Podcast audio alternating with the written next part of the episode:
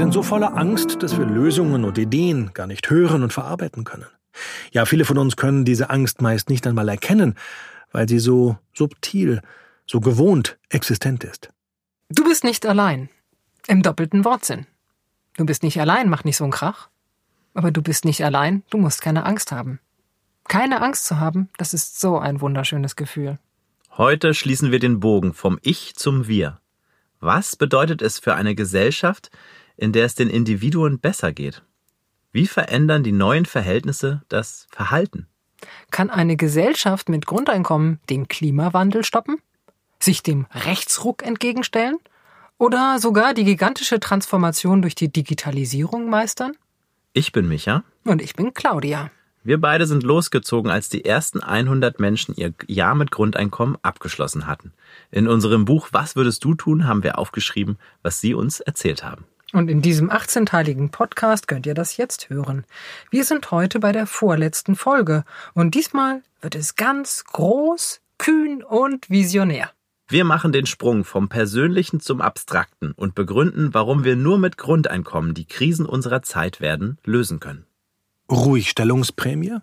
Vom Ich zum Wir.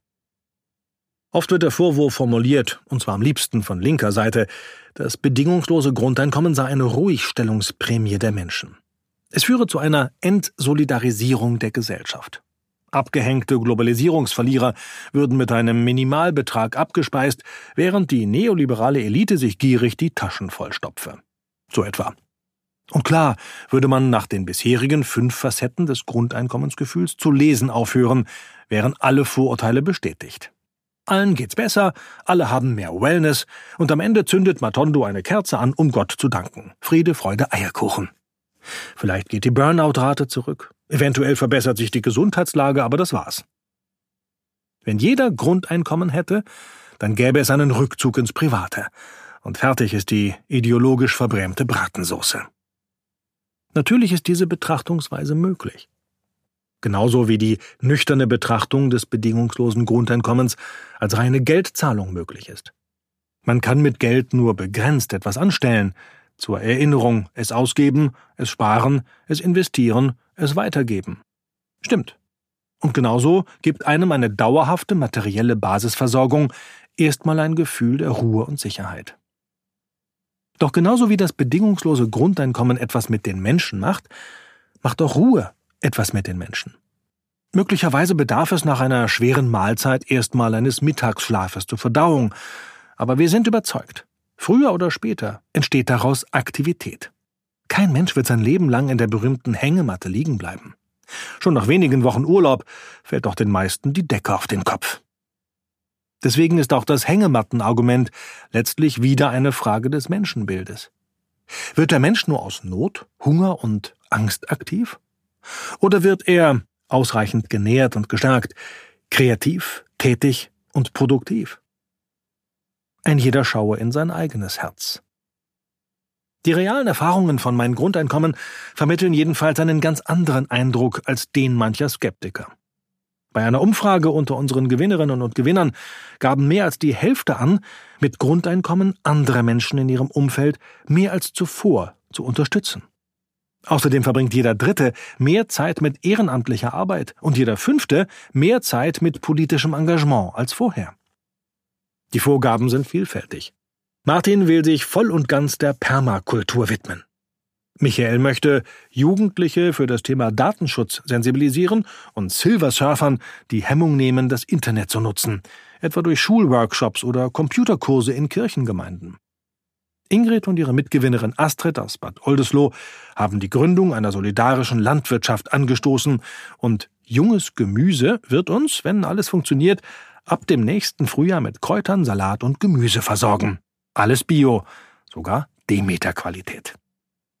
Gewinnerin Madeleine hat ihr Grundeinkommen für ein Bufti-Jahr an einer integrativen Gesamtschule in ihrer Stadt genutzt, also nach dem abgeschlossenen Studium nicht irgendeinen Job gesucht, sondern stattdessen einen Bundesfreiwilligendienst gemacht, bei dem man nur ein kleines Taschengeld bekommt.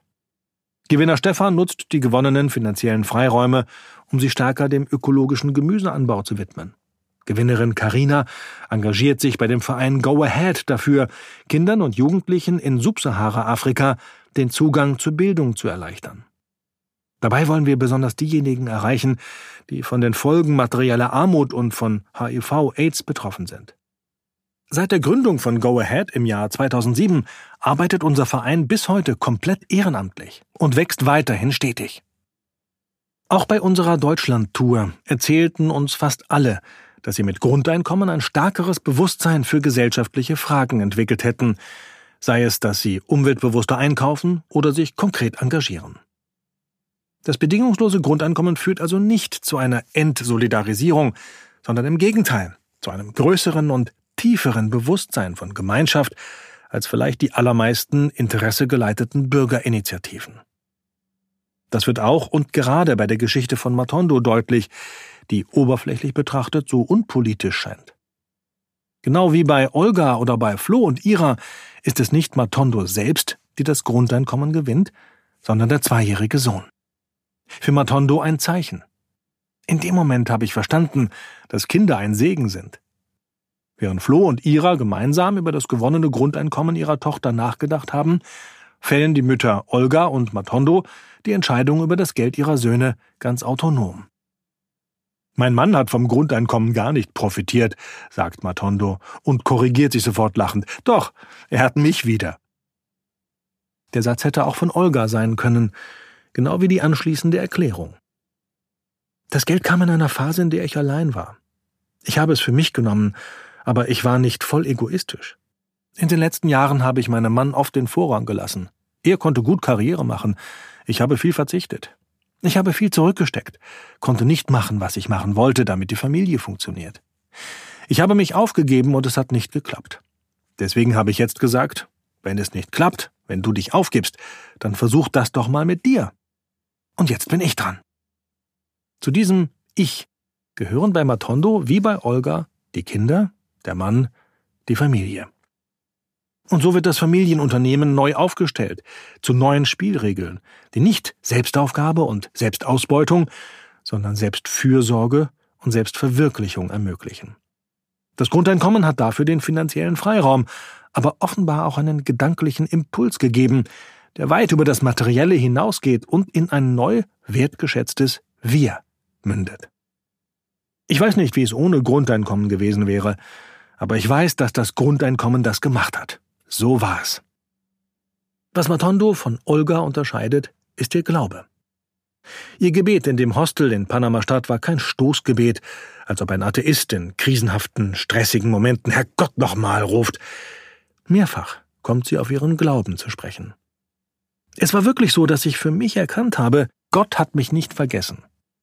Der hilft mir dadurch. Das war eine ganz gläubige Sache. Micha ist befremdet. Er ist solche Sprache nicht gewohnt. Claudia tut sich damit weniger schwer, aber natürlich kennt auch sie die üblichen Vorbehalte gegen jede Form von religiösem Habitus. Gelegentlich behaupten Kritiker, es handele sich bei der Grundeinkommenscommunity um ein quasi religiöses Sektierertum, es gäbe paradiesische Heilsversprechen und einzelne Protagonisten würden wie Heilige verehrt. Doch der Hohn und Spott sticht ins Leere. Denn natürlich geht es in einer offenen Diskussion über die Art und Weise, wie wir unser Zusammenleben strukturieren und organisieren wollen, genauso wie um Fragen der Güterverteilung, auch um Fragen immaterieller Werte. Glaube, Spiritualität und Religion gehören unvermeidlich dazu. Die sechste Facette des Grundeinkommensgefühls betrifft eine Erfahrung, die wohl alle Menschen irgendwann in ihrem Leben machen. Das Gefühl, dass es etwas gibt, das größer ist als wir selbst. Wir spüren eine Verbundenheit mit anderen Menschen einfach, weil sie Menschen sind wie wir. Der Sozialphilosoph Erich Fromm findet dafür diese Formel. Gott ist für mich eine der vielen poetischen Ausdrucksweisen für den höchsten Wert im Humanismus und keine Realität an sich. Solche Verbundenheit im reinen Menschsein ist in einem radikal materialistischen Weltbild vermutlich allerhöchstens eine biochemische Halluzination. Sie hat aber in allen Weltreligionen und allen großen Gesellschaftsmodellen ihren Platz.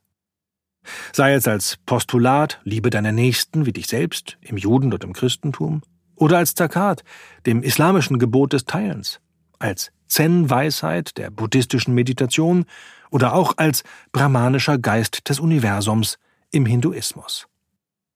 Selbst Wilhelm von Humboldt, der aufklärerische Geist der Weimarer Klassik, war überzeugt, dass jedes Ich untrennbar mit dem Wir der Gesellschaft verbunden ist.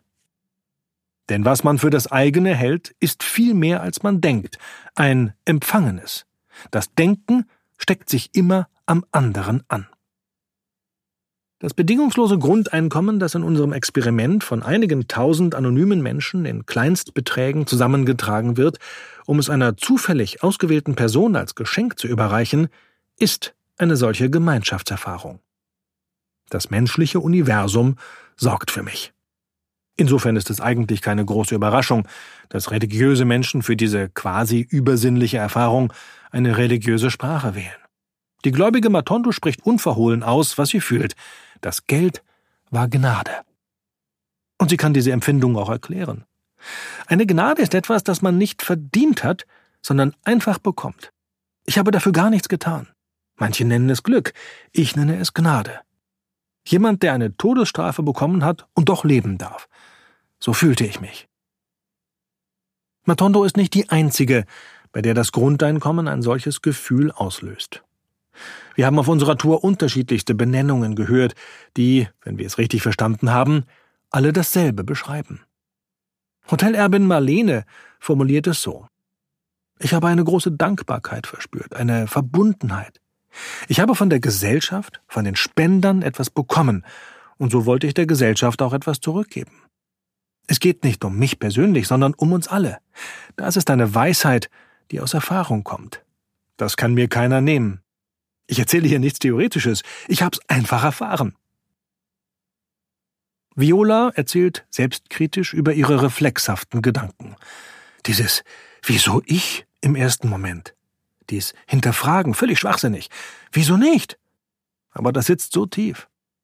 Und sie erinnert sich an ihre Zeit in Kairo. Ich war froh, dass das in Ägypten nicht so war. Da ist alles sehr religiös geprägt. Da belohnt die Religiosität. Traudel ist dem Schicksal dankbar. Susanne bejubelt das Geschenk des Himmels und glaubt ans Universum, das alle Geister mir Signale gegeben haben. Bei Petra hat das Grundeinkommen meinen Glauben an die Menschheit gestärkt. Es gibt da tolle Menschen. Das sind spirituelle Erfahrungen, die unsere Gewinner da machen, bilanziert Claudia solche Sätze. Micha schweigt. Das Dorsch-Lexikon der Psychologie gesteht zu, dass es eine akzeptierte, klare Definition von Spiritualität derzeit nicht gibt und schlägt auch eine nicht theistische Lesart des Begriffs vor. Spiritualität meint alle jene Bereiche und Erfahrungen von Menschen, die über die je unmittelbare Wirklichkeit des Individuums hinausreichen. Säkular verstanden, alles, was das Individuum übersteigt, zum Beispiel die Ökosphäre, die menschliche Gemeinschaft. Damit kann Micha gut leben. Denn egal ob Gottes Gnade, Schicksalswink oder Geistersignale, in der Konsequenz öffnen sich die Gewinnerinnen und Gewinner für eine ihnen unbekannte Gruppe von Menschen, der sie die selbstgemachte Erfahrung des bedingungslosen Grundeinkommens ebenfalls gönnen. Alle, alle, alle waren spätestens am Ende des Grundeinkommensjahres dafür, dass auch alle anderen Menschen es bekommen sollten. Auch Millionäre, auch Junkies, auch Faulpelze, auch Nazis. Und alle waren motiviert, sich stärker oder überhaupt für die Gesellschaft zu engagieren. Und zwar nicht nur für den Verein Mein Grundeinkommen. Matondo, die in ihrem spontanen Entschluss jetzt erstmal an sich selbst denken will, fährt mit ihren Kindern nach Spanien und London, aber nicht um dort voll am Strand zu liegen oder durch die Shoppingmalls zu schlendern. Die London-Tour war kein Urlaub, aber auch keine Arbeit. Ich habe gewirkt. Meine Freundin ist dort schon seit drei Jahren an einem sozialkulturellen Projekt aktiv, aber ihr Team hatte sich aufgelöst. Matondo hatte ihre Freundin von Deutschland aus gedanklich unterstützt. Als das Grundeinkommen kam, konnte sie sagen, hey, ich kann kommen und dir helfen. Dafür ist Grundeinkommen auch cool, dass man sagen kann, das tut nicht weh. Weil es Matondo gut geht, kann sie sich etwas Größerem zuwenden. Empathie und Engagement. Micha verweist in unserer abendlichen Diskussion auf Jeremy Rifkins Buch Die empathische Zivilisation von 2008. In einer komplexen Welt seien die Anforderungen an die Menschen größer. Unsere Denk- und Fühlfähigkeit müsse also permanent wachsen, damit wir mit den Gegebenheiten der Zeit zurechtkämen. Zu Zeiten der Jäger und Sammler bestand eine Gruppe aus höchstens 150 Menschen. In den Fabriken arbeiten Tausende und heute im Internet treffen unzählige zusammen. Das beschreibt Rifkin in seinem Buch. Die Anforderungen an die Zwischenmenschlichkeit, die sozialen Codes in dieser hyperkomplexen Welt sind kompliziert und erfordern ein in der Weltgeschichte einmaliges Maß an Empathiefähigkeit und Gefühl, um darin zu bestehen. Zum Beispiel, um Arbeitsabläufe organisieren zu können. Je schwieriger die Welt, desto mehr Empathiefähigkeit brauchen wir, um uns darin zurechtzufinden. Während die Menschen zunehmend die anonymen Fabriken als ihre Arbeitsstätten verlassen, hat sich auch ihr Bewusstsein verändert. Man nimmt sich selbst nicht mehr als ein Zahnrad im System wahr, sondern eingebettet in eine komplexe Lebenssituation. In der digitalen Moderne passiere ein radikaler Wechsel in Bezug auf Freiheit und Macht. Für die heutige Jugend sei Freiheit nicht mehr Unabhängigkeit von etwas, also Exklusivität, sondern Zugehörigkeit zu Gruppen, Zugang zu wachsenden Beziehungsgeflechten, also Inklusivität. Im selben Maß verändere sich der Machtbegriff. Ältere Menschen denken Macht immer als eine Pyramide, in der wenige Menschen oben bestimmen, was viele unten machen. Die jungen Menschen dagegen denken Macht als System, in dem sie die Zugänge zu Entscheidungsprozessen öffnen, Wissen teilen und in einem dezentralen Netzwerk kooperieren. Je mehr sich beteiligen und beteiligt werden, desto mächtiger wird die Gruppe. Ob Rifkin in seinem Optimismus recht behält, dass im selben Atemzug die Empathiefähigkeit der Menschen wächst, ist angesichts der aktuellen Hass- und Hetzparolen, die im Netz kursieren, gerade zweifelhaft. Andererseits stellt er spannende Zusammenhänge her, etwa, dass der technische Fortschritt zu einer wachsenden Individualisierung führt, dass die Menschen darin selbst Empathie erlernen müssen und dann auch zu einer Fremdempathie finden, also sich gönnen und anderen gönnen im Wechselspiel. Der Eindruck, den wir, wenn auch manchmal nur in Mikrodosierungen aus unseren Interviews mitnehmen, bestätigt genau diese Hoffnung. Das bedingungslose Grundeinkommen scheint unseren Gewinnerinnen und Gewinnern die nötige Kraft und Rückendeckung zu geben, um empathisch mit sich selbst und damit auch empathisch mit anderen sein zu können. Sie müssen also nicht mehr egoistisch sein, sondern haben die nötige Voraussetzung, um mit dieser neuen, komplexen Welt umzugehen. Der bunte Fächer des Grundeinkommensgefühls schließt sich damit zu einem Kreis. Er ist das Gegenstück zum Teufelskreis der Missgunst. Wer nichts geschenkt bekommt, ist abhängig von Verdienststrukturen und kann nicht tun, was er für sinnvoll hält. Er kann sich nicht um sich selbst kümmern und erst recht nicht um andere. Er fühlt sich ohnmächtig und unverantwortlich. Wer auch nur eine der sechs Facetten nicht kennt, oder spürt, kann sich vermutlich eine Grundeinkommensgesellschaft nicht mal vorstellen. Das bedingungslose Grundeinkommen dagegen ermöglicht, endlich angstfrei auf die Probleme unserer Zeit zu blicken. Wir sind so voller Angst, dass wir Lösungen und Ideen gar nicht hören und verarbeiten können. Ja, viele von uns können diese Angst meist nicht einmal erkennen, weil sie so subtil, so gewohnt existent ist. Stattdessen verstecken wir unsere Existenzängste hinter Ost-West-Gerechtigkeitsdebatten oder kaschieren sie mit aggressiver Fremdenfeindlichkeit. Deshalb scheint es an der Zeit, die politischen Debatten nicht länger mit vordergründigen Argumenten und altbackenen Parolen zu führen. Solche pseudosachlichen Diskussionen kommen oft zu keiner befriedigenden Lösung, weil wir nicht über das Wesentliche reden. Wir sollten die dahinter versteckten Gefühle und die tiefer liegenden eigentlichen Bedürfnisse in den Mittelpunkt stellen. Das Grundeinkommen tut genau das, was in dieser komplexen Welt notwendig ist. Es gibt den Menschen die Voraussetzung, eigenständig mit der Komplexität umgehen zu können oder, apokalyptisch formuliert, wenn alle Dämme brechen, dann hilft das Grundeinkommen dabei, schwimmen zu lernen. Mit Grundeinkommen sitzen wir alle in einem Boot.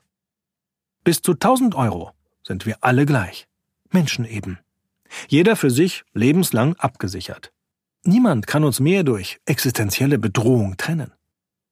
Erst so können wir auf Augenhöhe und sachlich miteinander ins Gespräch kommen. Wenn wir ohne Angst auf die Welt blicken, können wir auch die großen Probleme unserer Zeit endlich angemessen diskutieren. Der Klimawandel ist folgenschwerer und bedrohlicher als der industrielle Wandel.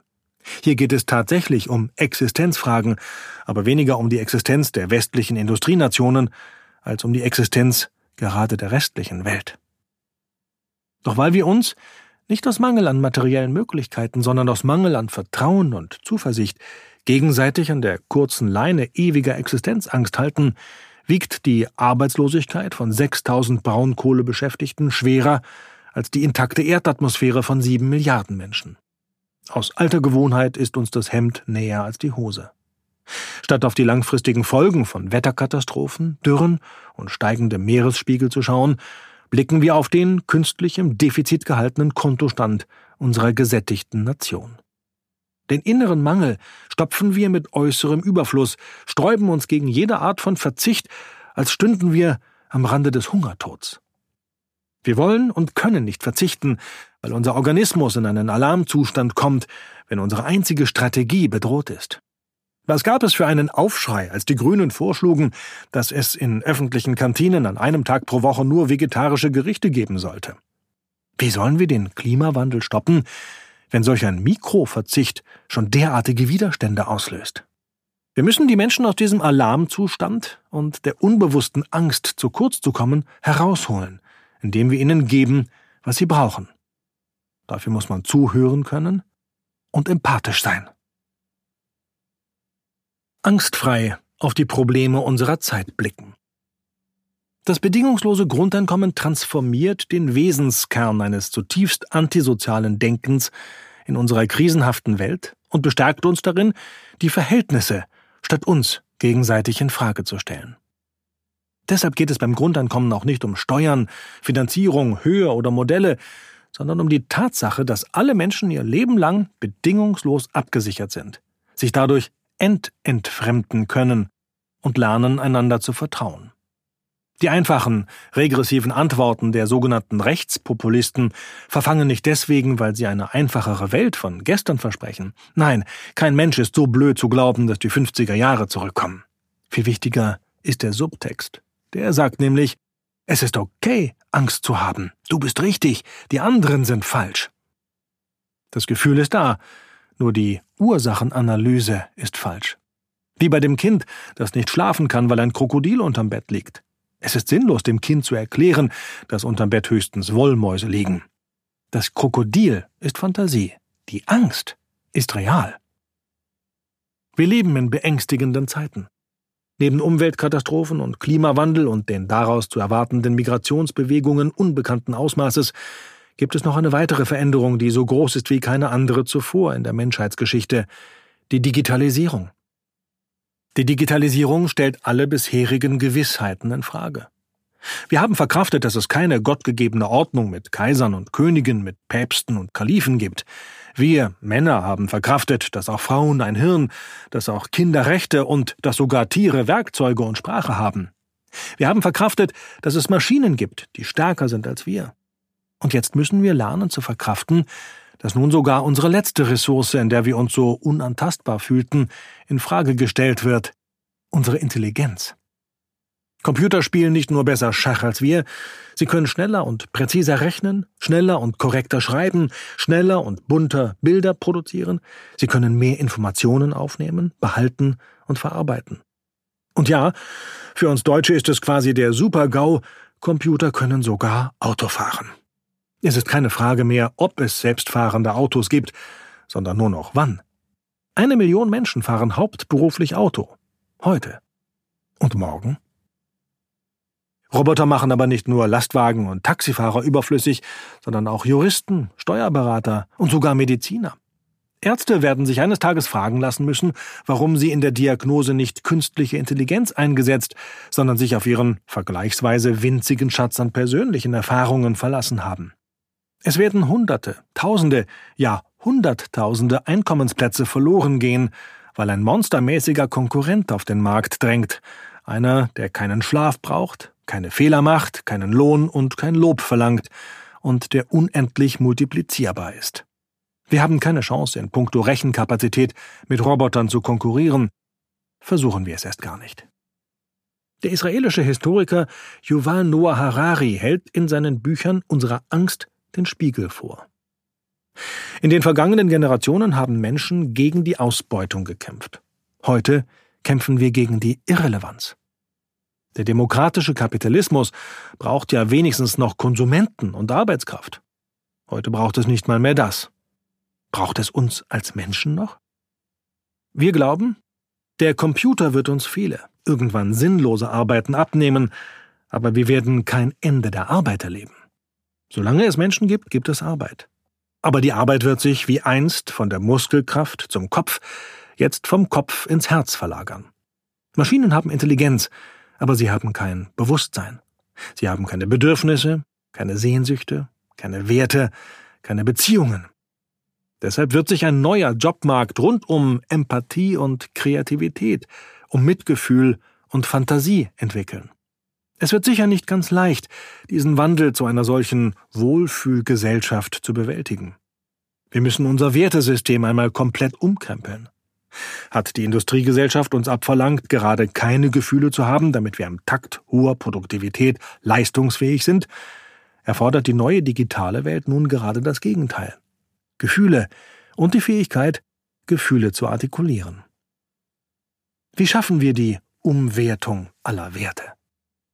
Wie setzen wir die inzwischen schlecht bezahlte Muskelarbeit, die derzeit hochdotierte Geistesarbeit und die bislang unbelohnte Herzarbeit zu einem neuen Wertegefüge zusammen? Mit welchem politischem Instrument wollen wir innerhalb von wenigen Jahrzehnten aus ehemaligen Landarbeitern, Kraftfahrern, Buchhaltern und Amtsschimmeln künftige Pflegekräfte, Coaches, Wissen und Kunstschaffende machen. Wenn sich die Wirtschaft so fundamental wandelt, wie sie es zuletzt in der Industrialisierung getan hat, dann braucht die ganze Gesellschaft eine Umschulung. Das bedingungslose Grundeinkommen ist quasi das BAföG für diese Weiterbildung. Es ist eine gigantische Investition, um uns als Menschen in digitalen Zeiten neu zu erfinden. Aber was tun wir stattdessen? Politiker leugnen, dass Arbeitsplätze wegfallen werden. Dem Untergang geweihte Industrien werden subventioniert, um kurzfristig die Angst vorm Jobverlust zu mindern. Statt den Blick verantwortungsbewusst auf die Zukunft zu richten, wird das hohe Lied einer vergangenen Moral gesungen. Im Arbeitsethos unserer Industriewelt Jeder ist seines Glückes Schmied steckt immanent eine Schuldzuweisung. Selbst schuld, wenn du arm bist. Die im 20. Jahrhundert gepriesene Individualisierung und die damit verknüpfte Eigenverantwortung führten deswegen nicht zu Freiheit und Selbstwirksamkeit, sondern zu Leistungsdruck und Versagensängsten.